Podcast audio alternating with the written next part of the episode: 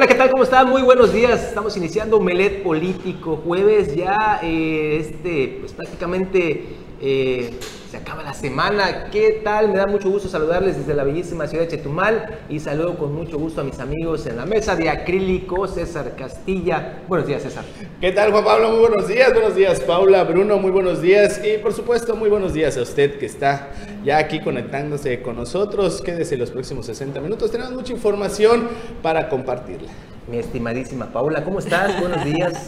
Hola, ¿qué tal? Muy buenos días a, a, todos amigos y compañeros que están en la mesa. Muy buenos días a usted que nos está viendo. Muchas gracias por acompañarnos. Quédese aquí en Omelet Político. Bruno Cárcamo, mi estimadísimo amigo, buenos días. Malkin Lakesh, ¿qué tal? Juan Pablo, César, Paula, eh, qué bueno que también nos sintonizan ustedes y se quedan aquí para los próximos 60 minutos. Ya sabe, el mejor análisis de la política y el acontecer diario en nuestro estado aquí en Quintana Roo. Y arrancamos precisamente con algunas noticias pues no tan agradables aquí por el sur, eh, tema de inseguridad y reaparecen unas eh, unidades, unos supuestos personajes clonados de Guardia Nacional. César, ¿qué pasó? Así es, eh, Bruno, el día de ayer, a, eso de las 4 de la tarde, poco antes de las 4 de la tarde, nos enteramos que había ocurrido una privación ilegal de la libertad en lo que es la ribera del río Hondo. Posteriormente nos enteramos que habían sido pues privados de su libertad dos, dos este, personajes importantes de este lugar, entre ellos estaba el líder cañero Evaristo Gómez Díaz y también el líder ganadero Sergio Crisanto Morteo. Esto ocurrió en la, eh, por la comunidad de El, El Palmar. Ellos eh, venían de un convivio por el Día de la Candelaria que habían, este, se había, pues hay una celebración en la comunidad de Javier Rojo Gómez. De regreso a Carlos Amadrazo fueron interceptados ahí en la comunidad de El Palmar por dos camionetas, entre ellas una tipo pickup y una suburban de color azul. Ahí eh, iban a bordo eh, sujetos fuertemente armados con uniformes de la Guardia Nacional. Eh, hay que pues puntualizar también esta parte, no se trataba de elementos de la Guardia Nacional, sino de delincuentes con uniformes de, esta corporación castrense, también traían lo que era este pasamontañas descienden de sus vehículos y eh, interceptan a estos dos eh, líderes cañero, bueno, líderes cañero y líder ganadero. Los bajan de, sus unidades. El Evaristo Gómez Díaz iba a bordo de eh, esta camioneta que vemos arriba de la, de la grúa. Es una Lobo en la que iba este Evaristo Gómez Díaz y en la parte de atrás, en una camioneta eh, eh, que venía siguiendo a la camioneta Lobo, iba Sergio Crisanto Morteo. Tengo entendido que es una camioneta Cadillac en la que ah, este, pues, se dirige, este, bueno, se transportaba Sergio eh, Crisanto. También a él lo privaron de su libertad, se los llevaron a bordo de la camioneta Pickup. posteriormente, prácticamente a la brevedad, pues liberaron a Sergio Crisanto y también al chofer de Evaristo Gómez días. Eh, Evaristo eh, permaneció pues eh, cautivo alrededor de 10 horas y durante la madrugada de este día, aproximadamente a las 3 de la mañana, llegó a su domicilio. Tenemos entendido que llegó prácticamente caminando, está fuera de peligro, no tiene golpes, no tiene lesiones. La familia, es familia cercana al líder Cañero, pues ya nos confirmó que sí, ya está en casa, está resguardado. la ficha de búsqueda todavía sigue circulando en redes sociales porque todavía no se ha informado directamente a la fiscalía, por eso todavía podemos ver la ficha que hace un momento vimos, pero ya está confirmado por, por familiares directos de, de, líder Cañero, ya está en casa afortunadamente. Eh, no sabemos hasta el momento cuál, cuál haya sido el motivo por, el, por, esta, por esta privación de, de su libertad, sin embargo hay que también eh, puntualizar y señalar que el año pasado eh, ya había sido, ya, bueno, ya había tenido un intento de, de secuestro también eh, Evaristo Gómez Díaz, que eh, en ese momento pues logró, logró escapar, pero pues ya hasta el día de ayer pues se logró concretar esta, este delito que hasta el momento pues reitero, no sabemos qué, qué es lo que haya sucedido realmente, qué fue lo que pasó, si la familia también haya pagado algún, este, una cantidad fuerte de, por el rescate, pero pues eh, lo que sí tenemos confirmado es que ya está en, en su casa en la comunidad de Carlos Amadrazo. Eh, fíjate, eh, mi estimado César, eh, sea el motivo que sea para realizar esta acción totalmente fuera de la ley, como puede ser una privación de la libertad, pues aquí el tema de la seguridad o de la falta de seguridad nuevamente se hace hincapié de qué está pasando no solamente en el norte con estas ejecuciones que vemos a plena luz del día, mamitas en este hotel exclusivo Xcaret, ahora vemos este tipo de privaciones eh, de la libertad en carretera con total impunidad. Lo hemos dicho aquí en reiteradas ocasiones en la mesa de acrílico, donde está la Policía Federal, pues la Guardia Nacional hoy día que recorre las carreteras, eh, donde están estos costosísimos operativos que se hacen en las carreteras eh, te repito, sea el motivo que sea, afortunadamente ya está en casa esta persona, no sé si pagaron rescate o no, pero pues vemos que se trabaja con total impunidad en este tema de privar de la libertad a quien sea y en el momento que sea. Así es, eh, su hijo de Evaristo Gómez fue el que, pues prácticamente fue el que reportó el hecho al, al, servicio de emergencias 911. Lo que él comentaba es de que eh, vino siguiendo la camioneta en la que este, secuestraron a su padre desde eh, Palmar. Pasaron todavía por Ucum, pasaron obviamente por Carlos Amadrazo, que están pegados estos, estos dos este, estos, estas dos comunidades y la camioneta la fueron, eh, bueno, él, perdió de vista a, los delincuentes antes de llegar a lo que es el, ITA 16, el, Instituto de Tecnología y la Zona Maya. Ahí prácticamente él perdió a los delincuentes y ellos se encaminaron hacia la ciudad de Chetumal. La camioneta, incluso eh, acabamos de ver el, video, la camioneta la, abandonaron como aproximadamente 500 metros del ITA.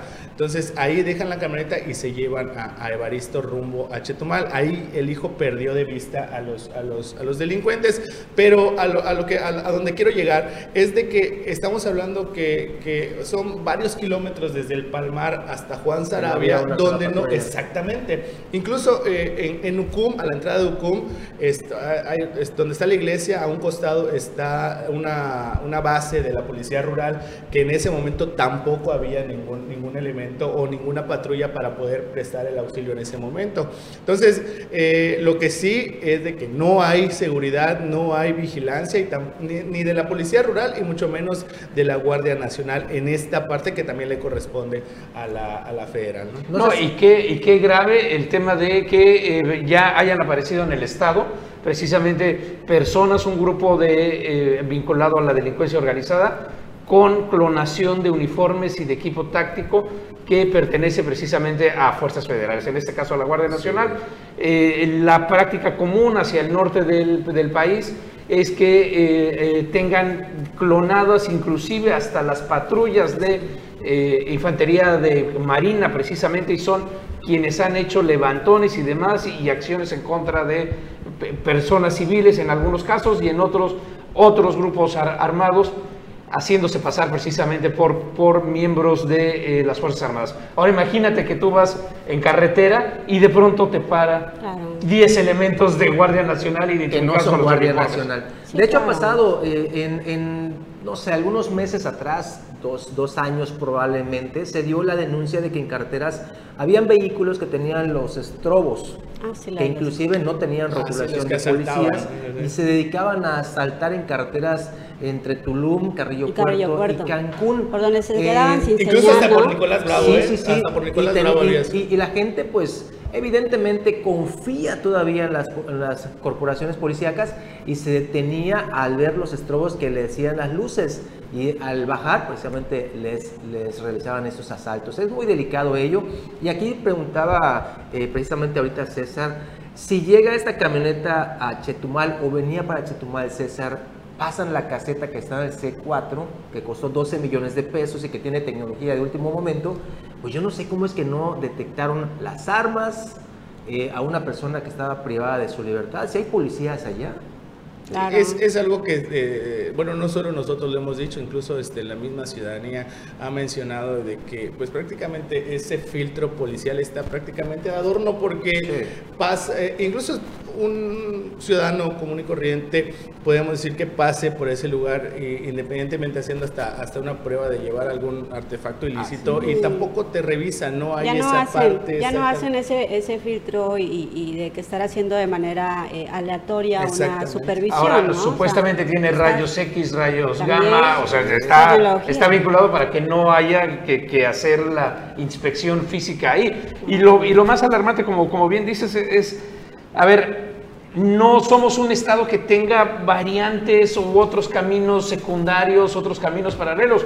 Era muy fácil estos kilómetros, o sea, no había otra vía de escape, no había otro camino y sin embargo alguien no funcionaron las cámaras, no funcionó algo que debía haber funcionado. No quiero pensar que haya colusión como leemos en libros, como, le, como vemos en series de, Netflix, como dice Carlos, no quiero pensar que haya colusión entre las autoridades federales para decir, vamos a realizar esta, esta acción, no queremos a nadie y desaparecen como si nada.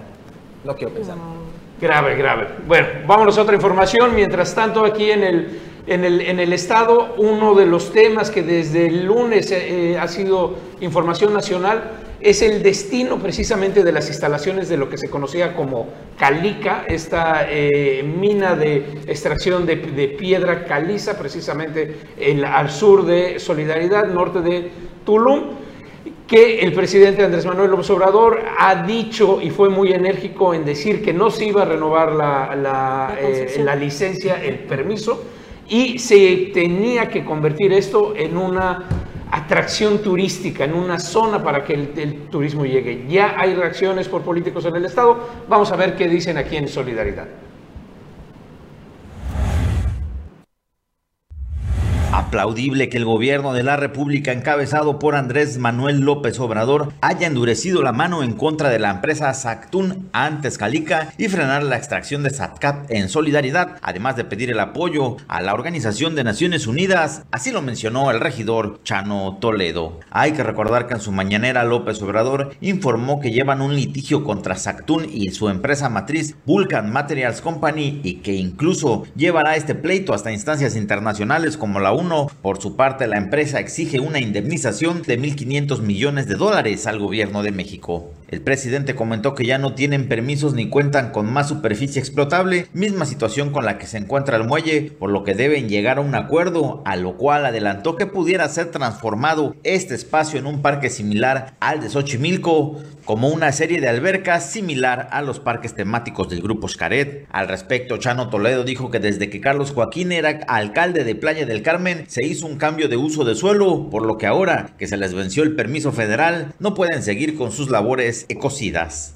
Eh, respecto a lo de Calica, quiero decirles que este, esta empresa abusiva eh, y malamente que desde, hace algunos años yo no sabía que ya les habían llegado al precio algunos, algunas personas anteriormente del gobierno del Estado al, dar, al, dar, al otorgar permisos.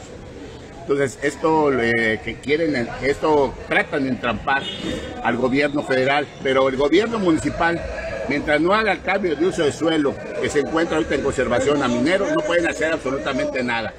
Esta empresa tiene, tiene la demanda de 1.500 millones de dólares al gobierno mexicano, pero malamente, como dijo el presidente, no se va a permitir ya más, más, más eh, eh, explotación de suelo mexicano que se envía a Estados Unidos y se ha utilizado para hacer el muro de la ignominia. Esto tenemos que ver que ver que esto que, ya paró. Ahorita ya mandó a Esteban Montezuma, al presidente, a dialogar con los empresarios y a decirles que hay, hay de dos cosas o se, o, se alinean o se alinean. Porque ya no hay otra cosa, porque si, si, ellos resisten en su posición, se va a ir a la ONU esa situación. Y además de que el muelle ya terminó también su tiempo de, de, permiso que tiene también. O sea, están chuecos por todos lados. Es una empresa que ha abusado, ha deteriorado, ha acabado con el jaguar, ha acabado con los vestigios arqueológicos.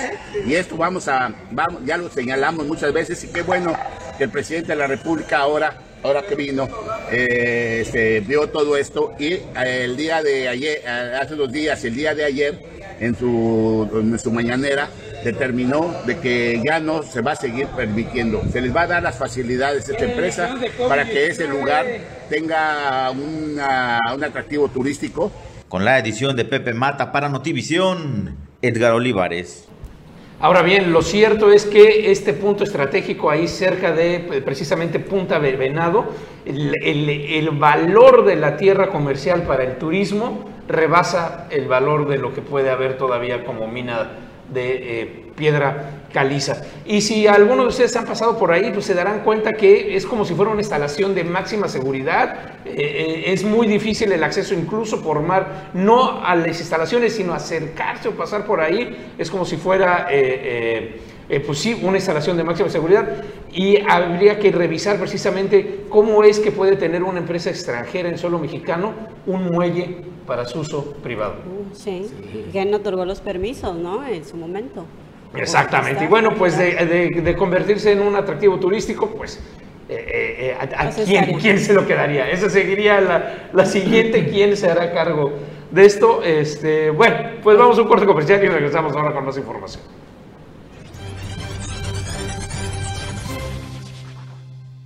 Pues ya estamos de regreso aquí en Omelet Político y eh, en información, no nada más en el, en el bulevar de Chetumal y hacia el sur hay irregularidades, sino dos obras importantísimas que se están llevando a cabo, una en Cozumel y Cancún, tienen irregularidades y están en el ojo precisamente de asociaciones ambientales, personas y se están presentando amparos para detener la construcción. Cancún, la muy eh, eh, nombrada y muy eh, esperada, anunciada obra del puente de la laguna Nichupté, pues se han presentado nuevamente amparos en contra de esto por estar en terrenos de lo que era eh, eh, el, desarrollo del muelle Tajamar, esto que fue muy eh, renombrado y muy visto, muy famoso precisamente por la detención para evitar los daños. Así es, de hecho, pues existen ya amparos sobre eso y decisiones, obviamente, de tribunales en los cuales se ordena y se instruye al gobierno no efectuar ninguna, eh, pues ahora sí que ninguna obra pública ahí, porque es una zona de protección de manglar e inclusive forma parte de los convenios y tratados internacionales en materia de protección de, del manglar, como lo es eh, el Ramsar, ¿no? la, la norma que, internacional que el acuerdo que firman todos los países precisamente para proteger el medio ambiente y en temas específicos del cuidado del, del, mangle. Aunque, aunque fíjate, Paula, Bruno, César, que no todos están en contra del desarrollo para que pase este eh, puente allá sobre la laguna Nichupté, pues dicen que ello desahogaría o oxigenaría, por decirlo de esta manera, la gran cantidad de vehículos que pues hacen un embotellamiento brutal. Entonces, según estaba leyendo, es apenas unos grupos ahí de ambientalistas que están en contra de todo y pues precisamente señalan eh, otros ciudadanos que dicen, no, pues es que también nosotros queremos el desarrollo, porque si a todos le van a decir que no, pues bueno, nos vamos a quedar siempre en las mismas. Sí, claro, pero... La, postura controversial. Sí, claro, pero existen ya eh, precisamente las políticas de protección al medio ambiente que de manera constitucional se protege, hace realmente todo lo relacionado al ecosistema. Eh, se tienen que tomar decisiones sustentables, como dicen, o sea, ver cómo se puede hacer la obra sin tocar precisamente estas áreas naturales protegidas. Y también sin evitar lo que es el desarrollo, porque sí, tiene, tiene que ser de manera amigable. Por eso se dice que son acciones que se deben de hacer de manera sustentable. O sea, tenemos que cuidar el medio ambiente y en específico ahí el mangle porque está, está cumpliendo una función específica por la naturaleza. No, y completamente de acuerdo, César, es, este, Juan Pablo, perdón, es importantísimo la, obra del, puente. Eso, sin lugar a duda, es, es algo que ya está ya tiene muchos años de rezago, pero nuevamente a la hora de hacer el trabajo de escritorio, alguien no vio bien, porque no es nada más que haya unas afectaciones, es que esos terrenos donde van a poner los cimientos están con un veto federal para cualquier construcción y están en proceso precisamente de reconstrucción y rehabilitación como santuario para las especies. Entonces, alguien nuevamente no vio el mapita la, y dijo, chiquitas. Ah, ahí ponle la raya, como ya sabemos que también pasa en las obras. el, desconocimiento precisamente de, de la zona en específico, de que hay una situación ahí que ya se había resuelto por un tribunal y que obviamente que si está en un tratado internacional de los cuales México es parte, no puedes hacer nada. Entonces Entonces, hay que moverlo. Pero qué unos bueno- metros, Ah, habrá que moverlo qué unos bueno- metros. Pero qué bueno que lo hacen ahorita. Y no cuenta, esté, claro. Y no en 5 o 6 meses cuando ya esté Esté la maquinaria, cuando ya hayan talado los árboles. Cuando ya se hayan invertido 600, 700 millones de pesos, como pasó aquí en el tramo de Playa del Carmen, Es que se correcto. cortaron árboles, se gastaron más de 600 millones de pesos y pues finalmente dijeron, oigan, nos vamos a hacer a un lado porque pues ya nos dimos cuenta que aquí hay zonas de cavernas, de ríos subterráneos, de cenotes y nos vamos a desviar tantito, unos kilómetros nada más y perdemos cientos de millones de pesos. Y no nada más ahí, sino también donde hay problemas es en la isla de Cozumel, nuevamente porque alguien no hizo bien el trabajo.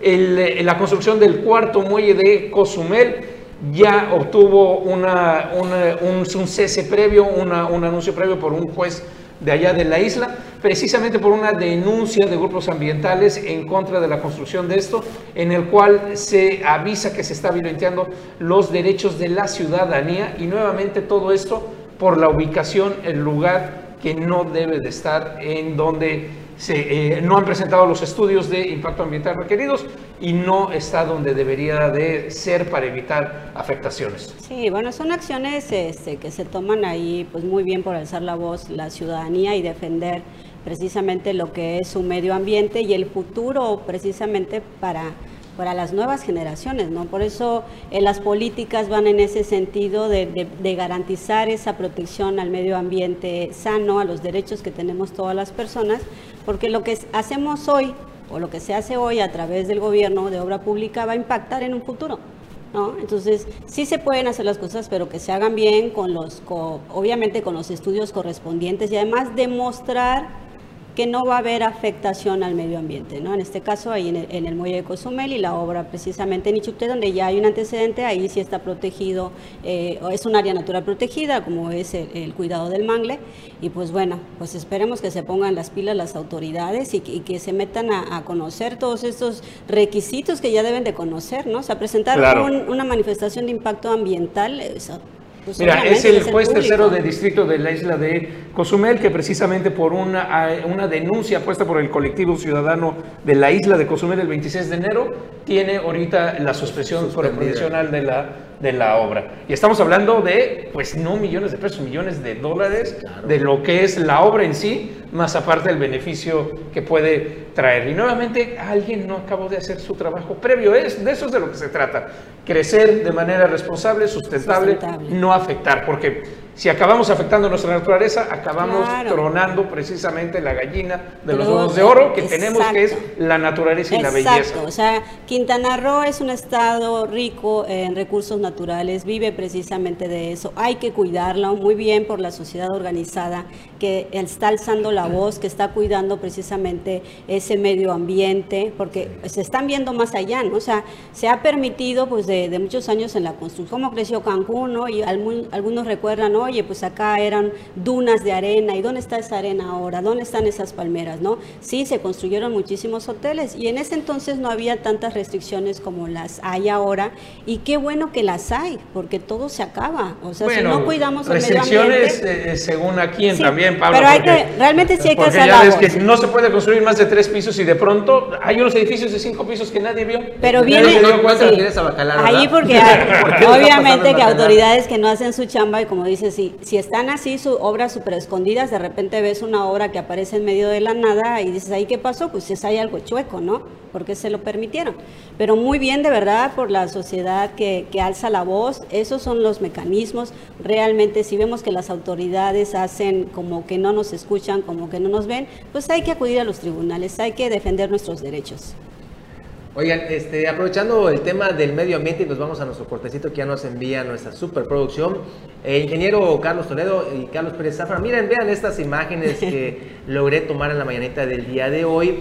A ustedes que les encanta la naturaleza, a Carlos Pérez Zafra que le encanta el tema de las chachalacas. Esto es lo que aquí en Chetumal lo disfrutamos cada mañana, este ruido exquisito. A ver si nos puedes ayudar este, con, el, con el sonido, Marcial. Para que-. Qué Ah, privilegio, ¿no? Escuchar Sí, los el- el pajaritos ruidito, el en la ruidito que mañana. hacen, sí. eh, las tradicionales chachalacas, ¿no? Que son-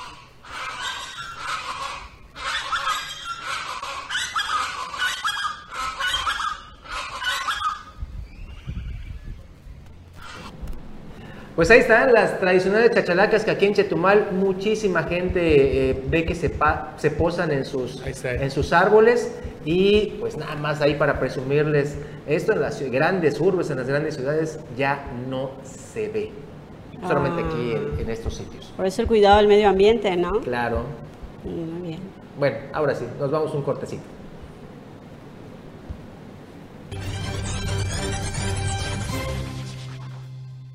Pues listos, estamos de vuelta aquí en Omelet Político y eh, Tulum, movimiento, noticias buenas y noticias no tan buenas, pero también buenas. A ver, adelante. Sí, vamos con las noticias buenas. Fíjense, 12 millones de pesos aprobados precisamente en el gobierno de Marciano Zulcamal allá en Tulum para el tema de la asistencia social para el sistema DIF de Tulum.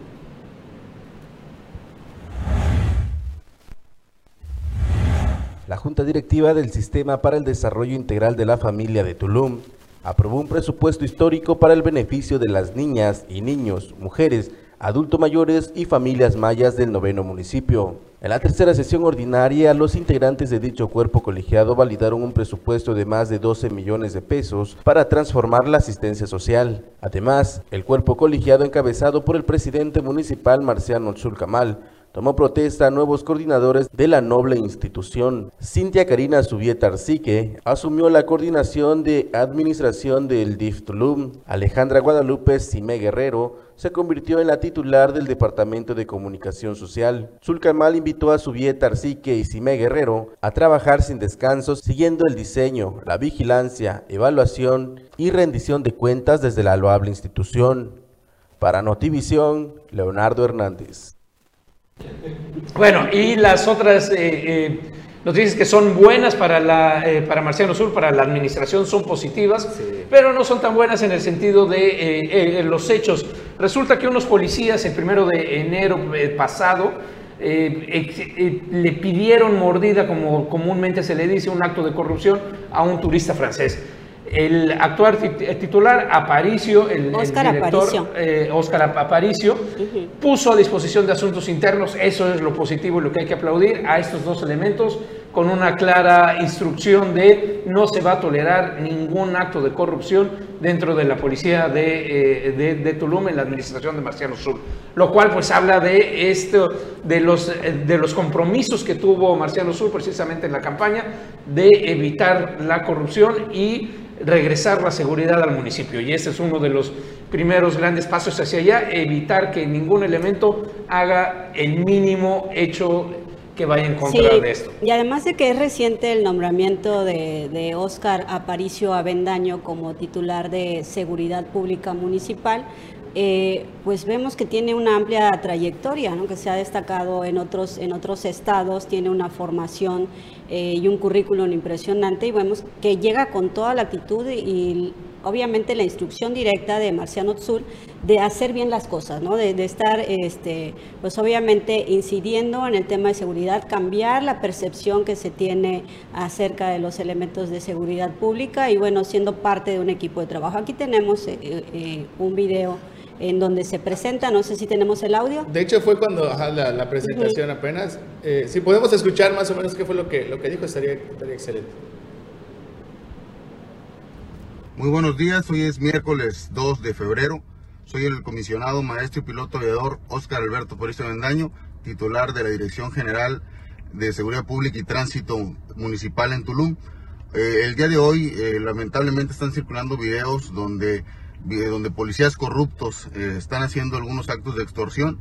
Quiero comentarles que el señor presidente Marciano Zulcamal ha sido muy enfático y ha dado la instrucción puntual de que cero tolerancia a la corrupción y esto eh, realmente lacera a esta, a esta corporación policíaca que como aunque soy que son más los buenos que los malos, aún tenemos malos, malos elementos. Por favor, señores, denuncien. Quiero comentarles que ya a partir de hoy estos elementos van a ser declarados por asuntos internos. Vamos a proceder, no vamos a permitir, y como lo he estado comentando en los medios de comunicación, es cero tolerancia, señores. Yo no voy a permitir que estos malos elementos dañen a la familia a las familias tulunenses. Somos una familia, tenemos que trabajar en conjunto, apoyarnos y cuentan con todo mi apoyo. Yo estaré muy pendiente de cualquier denuncia que, que se realice y les aseguro que procederemos inclusive penalmente. Eh, ojalá que pudieran denunciar estos hechos, ojalá que si alguna persona ha sido víctima de algunos policías corruptos denuncien, nosotros vamos a darles todo el acompañamiento con asuntos internos y con la propia Fiscalía General del Estado. Muchas gracias. Pues ahí está, eh, pues ya tomaron cartas en el asunto y vemos que la estrategia que tiene el actual titular de Seguridad Pública Municipal ahí en Tulum, pues es eh, pues invitar a la ciudadanía que denuncie precisamente los actos de corrupción para acabar con ellos. El problema, Paula, es que mucha gente denuncia, pero depende del gobierno que, que se quiera tener, actúa. En el caso de, Marciano Sul me da mucho gusto y lo felicito desde aquí por estas acciones que hablan bien de este tipo de comportamientos. No son todos así. De hecho, nos enviaron un video desde Playa del Carmen. Vea usted esta eh, agresión, estos energúmenos policías municipales que solamente porque una pareja de turistas se acostó a disfrutar de las playas eh, eh, allá en un, en un céntrico sitio que es privado, que está concesionado, pues llamaron a la policía y lo sacaron. Vea usted la gravedad de este nuevo caso que pues ya dio mucho de qué hablar, sobre todo en las redes sociales, el mal comportamiento de los policías. ¡Ey! ¡Ey! ¡Ey! ¡Déjenlos! ¡Ey! Grábalo, grábalo. Grábalo. ¡Ey! ¡No abusen! La playa es pública. La playa es pública. Está pegando. Esa.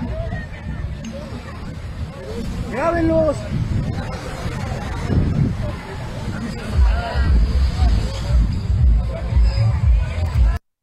que esta no es la primera ocasión que suceden este tipo de, de actos donde se saca turistas, Afortunadamente con la tecnología hoy día, con un teléfono celular se pueden grabar, pero vea usted qué, qué lamentable que los policías se presten y sobre todo que no tengan conocimiento que las playas son públicas, a pesar de que existan concesiones, eso no es impedimento para que la gente pueda disfrutar inclusive de estos de estos sitios paradisíacos que tenemos aquí en Quintana Roo. Y es que, es que fíjate, eh, Juan Pablo Auditorio, que, que, también este tipo de, de, acciones se han dado eh, no solo eh, para este tipo de, de, casos, ¿no? sino que también se ha dado temas de discriminación, incluso a, a personas de, la de esta ¿cómo se llaman los LGTB? Los LBGT. bueno, de esta de esta parte comunidad. de, esta comunidad que también han ido a disfrutar de las playas de, de aquí de Quintana Roo y por el hecho de, de, estar ahí hay gente que se siente, no sé, agredida o, o, algo parecido que lo ha denunciado y los policías también se han prestado para, para eh, pues cometer actos de discriminación en contra de este, de este grupo de personas. Entonces eh, es importante también la capacitación para los elementos policiales que al momento de dar o poder atender eh, este tipo de, de situaciones vemos a, la mujer eh, policía jalando del brazo a, la mujer que está acostada completamente, pues, este, pues ahí sin, sin poder defenderse, ¿no? Entonces, es importante la, capacitación independientemente de las acciones en contra de los elementos policiales por haber cometido alguna, algún acto de corrupción o algún acto de discriminación. La capacitación es lo que también va a evitar este tipo de, de, actos que no se deben de cometer. Sí, nos comentan aquí que ya tiene algunos meses el video evidentemente, pues nosotros aquí confiamos igual en lo que ustedes nos mandan, tal vez como, como tipo eh, cuestión histórica, ¿no? Pero el asunto es lo que mencionas eh, acertadamente, César, esta falta de capacitación de los policías, vemos los, eh, una situación que pasa en un sitio y en otra, yo creo que las reacciones deben de ser como la segunda, donde se sanciona a los policías que sencillamente pues actúan de esta manera ante los turistas y ante los propios ciudadanos de su Ahora, lo más, lo más delicado es que son precisamente en, en, los casos que hemos mencionado, tanto Tulum como este video que ya tiene algunos meses, acciones contra turistas. Si bien contra la población es preocupante, contra los turistas es más preocupante, no, no por el hecho de ser turistas, sino porque precisamente ellos son el engrane principal del motor económico de nuestro estado y de la industria que, que tenemos aquí, que dependemos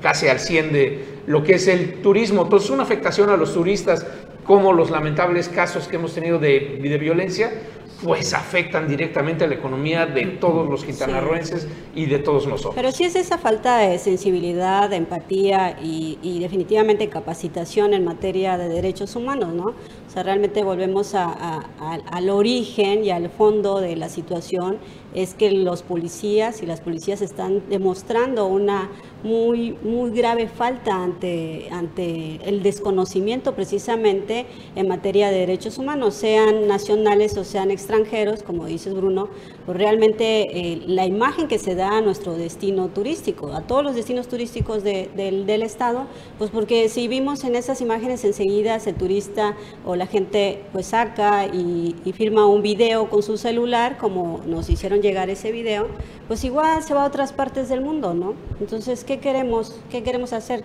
¿Dónde está la hospitalidad? Y también me llama mucho la atención que los policías se metan a esas partes de la propiedad concesionada para sacar a las personas de ahí. Se supone que también dentro de pues estas, estas, estos estas empresas concesión a, las que se les otorga la concesión de playa, como son los clubes de playa, pues también tienen una seguridad privada, ¿no? O sea, es una invitación primero de que si dices, no, estás ahí, pero no estás consumiendo, o además estás usando mis instalaciones, pues entonces te invito a que o consumas o compres algo ahí, o pues te salgas o te retires. Y ya hay, inclusive la iniciativa esa, recuerdan de, que no sé qué pasó con ella, del doctor José Luis Pech en el Senado. Para precisamente para aumentar eh, pues la playa pública y reducir eh, los metros de concesión, pues que dices, bueno, ¿qué pasó con eso? Si está establecido cuántos metros son los que se disponen de playa, de playa eh, pública, y bueno, pues ahí es con tal, si la playa... Bueno, pero, pero Paula, sí ha cambiado muchísimo, ¿eh? eh, eh y casi ya todos los lugares, en, en, sobre todo Playa del Carmen, que es, que es donde ha sido más vistoso los, los hechos, ya todo el mundo tiene muy bien delimitado lo que son la zona privada y lo que son el área de servicio que alquilan a la nación, donde ponen sus, eh, sus camastros y donde puede llegar cualquier persona. De hecho, eso nos dicen aquí nuestros amables televidentes, dice solamente que este espacio ya no está así. Les llamaron la atención y construyeron una terraza hasta donde se pudo, reduciendo con ello el espacio de zona federal. A raíz de este video, precisamente gracias a los que nos ven y nos colaboran con este tipo de mensajes acertados. Y bueno, en temas nacionales y temas de, no, no, nos podemos quitar del asunto del problema de, eh, seguridad, que, que, se desbordan muchísimo, si no somos la excepción como Estado, sino también el resto de la federación. Ayer fue de llamar la atención muchísimo un video que circuló en redes sociales por primera vez en la historia de México y en la historia de, eh, que cualquiera de los analistas de temas de seguridad hemos visto, el general secretario Luis Crescencio oh, el secretario de la Defensa, llegó corriendo en una motocicleta a Palacio Nacional, sin escoltas, nada más venía una moto atrás de él eh, eh, liderándolo y lo cual eh, estalló todo un tema de incertidumbre, qué emergencia podía tener el país de tal magnitud, que ni siquiera tomó el helicóptero, sino agarró la primera moto y literal se fue tendido, entró corriendo eh, eh, a, grado que dejó hasta sus, sus cosas, un ayudante la saca de la cajuelita de la moto y, va corriendo.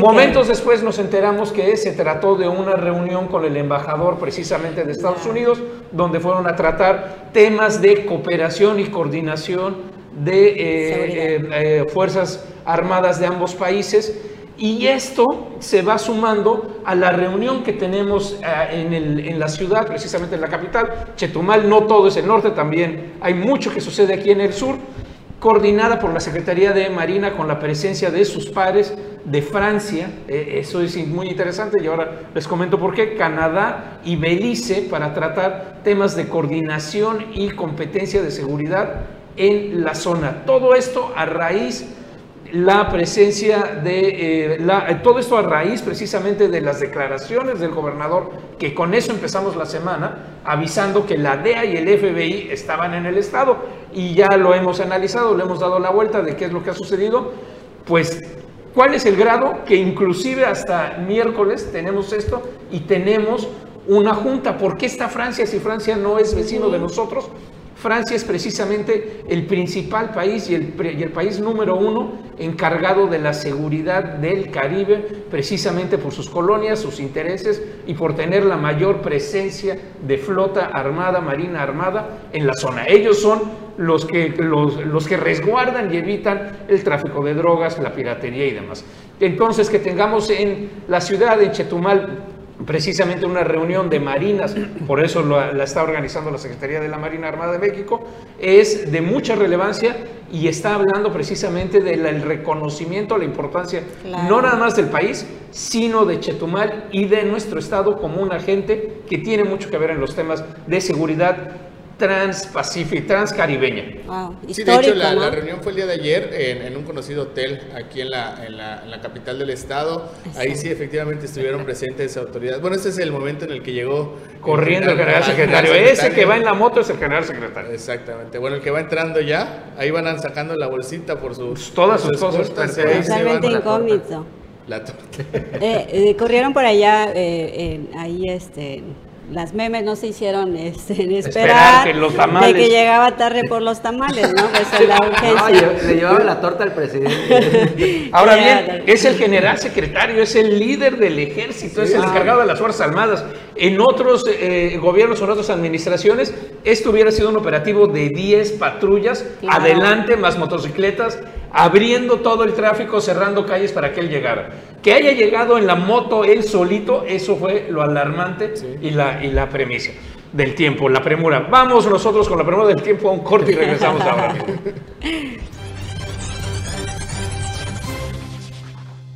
Y bueno, César, regresamos aquí precisamente a la recta final y eh, eh, quedó por, porque nos comentaras que también estuvo presente el, gobernador ayer. Exactamente, eh, Bruno, el día de ayer, como bien comentabas hace un momento sobre la reunión esta conclave, como sí se ha denominado aquí en uno de los hoteles más conocidos de la capital del estado, ubicado exactamente en el centro de la ciudad. Ayer sí, efectivamente estuvo esta reunión encabezada por el gobernador del estado, Carlos Joaquín González. El objetivo, hasta donde tenemos entendido, es llevar a una coordinación directa entre estas corporaciones. Obviamente los operativos que van a ser aplicados aquí en Quintana Roo, obviamente van a ser encabezados por la Guardia Nacional de, México, pero ahí estuvo presente el gobernador, donde tengo entendido también se dieron, eh, pues em, más que nada, eh, opiniones sobre lo que ha estado sucediendo principalmente en la zona norte del estado, aunque la reunión se llevó aquí en esta ciudad capital. Pues importante, muy importante para, lo, eh, para toda la zona, para todo el Caribe, empezando por el Caribe mexicano, y pues sí, sí hacemos eco.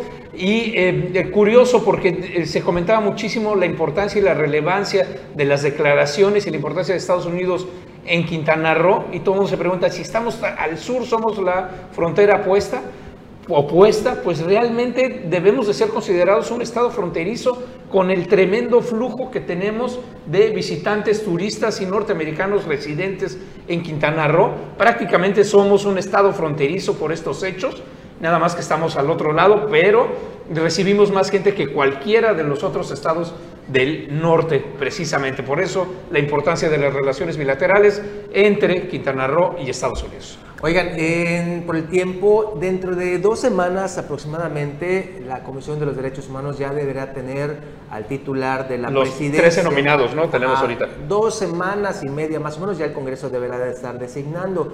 Y hay una lista en la que pues ya se está seleccionando entre ellos, pero fíjense, ya algunas agrupaciones de abogados y de, la, demás. Ahí está, ellos, los que están en amarillo son los que, eh, pues para muchos tienen mayores posibilidades. Y la última, la que vemos ahí, es la ex, bueno, la diputada con licencia, porque no, no, no pueden renunciar al cargo. Judith Rodríguez Villanueva, ella, recuerden, presidió la Comisión de los Derechos Humanos en el Congreso. Entonces, se habla que ella y su grupo modificaron precisamente algunas cuestiones por ahí en la ley para que ella pudiese ser, eh, pues ahora sí que eh, registrada como una de las aspirantes. Esto ha generado ámpula precisamente en muchos de estos que se han inscrito, porque dice, bueno, si hay dados cargados, ¿para qué me inscribo a este proceso? Y han pedido transparencia. Uno de ellos ha sido precisamente César Cervera Paniagua, eh, el que está ahí el segundo, que eh, lo entrevistamos y dijo, creo que este proceso debe ser transparente y veraz para evitar especulaciones. Ya hay algunos recursos de amparo que han interpuesto eh, colegios, colegios de abogados, ahí tenemos, ahí ahorita lo vamos a dar Leonardo Hernández, pero ya se han interpuesto estos recursos. O sea, mucha gente no está eh, inclusive al 100, ahí está precisamente el Consejo de Abogados que ya interpuso este recurso para que eh, la diputada con licencia Judith Rodríguez Villanueva pues no tenga el camino tan allanado para llegarse a la presidencia de la Comisión de los Derechos Humanos. Además de que otras asociaciones, inclusive este, nacionales, como Fundar y, y, me parece, no estoy segura si es artículo 19, que expresaron precisamente la preocupación que existe al, al estar en esta lista de, de los posibles candidatos. Eh, pues gente que está relacionada con los partidos políticos, ¿no? Porque ponen entredicho que el, actuar o cómo va a actuar una vez si es elegido eh, estas personas, eh, y estamos hablando en el caso de Judith Rodríguez Villanueva y me parece que es eh, Susana Martínez, que es. la suplente de la senadora Mayuli, que están ampliamente ligadas a partidos políticos. Entonces, cuando unas personas están ligadas a partidos políticos o a gobiernos, que es el caso este de, que Judith pues goza de la simpatía de, de, los diputados y además está propuesta por la bancada del Partido Verde, Morena, PT y más, entonces dices, bueno, ¿cuál va a ser el actuar que va a estar subordinado a las decisiones precisamente de políticos o de funcionarios, cuando quien esté designado o designada como, como el titular de derechos humanos, pues tiene que actuar en favor de la ciudadanía, ¿no? Y no tiene que estar este, pues ligada eh, eh, a algunas relaciones que se puedan eh, prestar a que dudes de, de, las decisiones que tengas que tomar. Que no se politice sobre claro, todo. Claro, entonces precisamente lo que tiene que ver con los derechos humanos y la defensa de los derechos humanos, pues es actuar eh, a favor de los ciudadanos y en contra de las autoridades que están tiene cometiendo que ser lo más eso. apolitizado y neutro posible. Exactamente. Pero, oye, Juan Pablo, ¿y cuál es el mecanismo? O sea, para, para, para, para saber un poco más, la designación pasa por la comisión de los diputados y nada más, o sea, su fallo es el la, que la comisión de los derechos humanos a partir de estos días va a iniciar un proceso de entrevistas y de ahí se va a designar quién sería. Pero quienes tienen la voz son ellos mismos. Lo que se exige por estas agrupaciones es precisamente que se transparente la metodología y el proceso de selección para que no le quede dudas a nadie. ¿no? Pero o sea, solamente como dato, Paula B. Eh, Judith Rodríguez Villanueva está siendo respaldada por las fracciones parlamentarias de Morena, uh -huh. Partido Verde, el PRD, PT, Movimiento Auténtico Social. Es decir, pareciera que eso, el de que no sea claro. partidista el nombramiento, pues como que o no. Si lo ya es. prácticamente sí, claro. paso, pues. Sí, y el 16 de febrero ya se estará designando a el presidente o a la presidenta de la comisión. ¿El periodo es por cuántos años? Cuatro años. Cuatro años.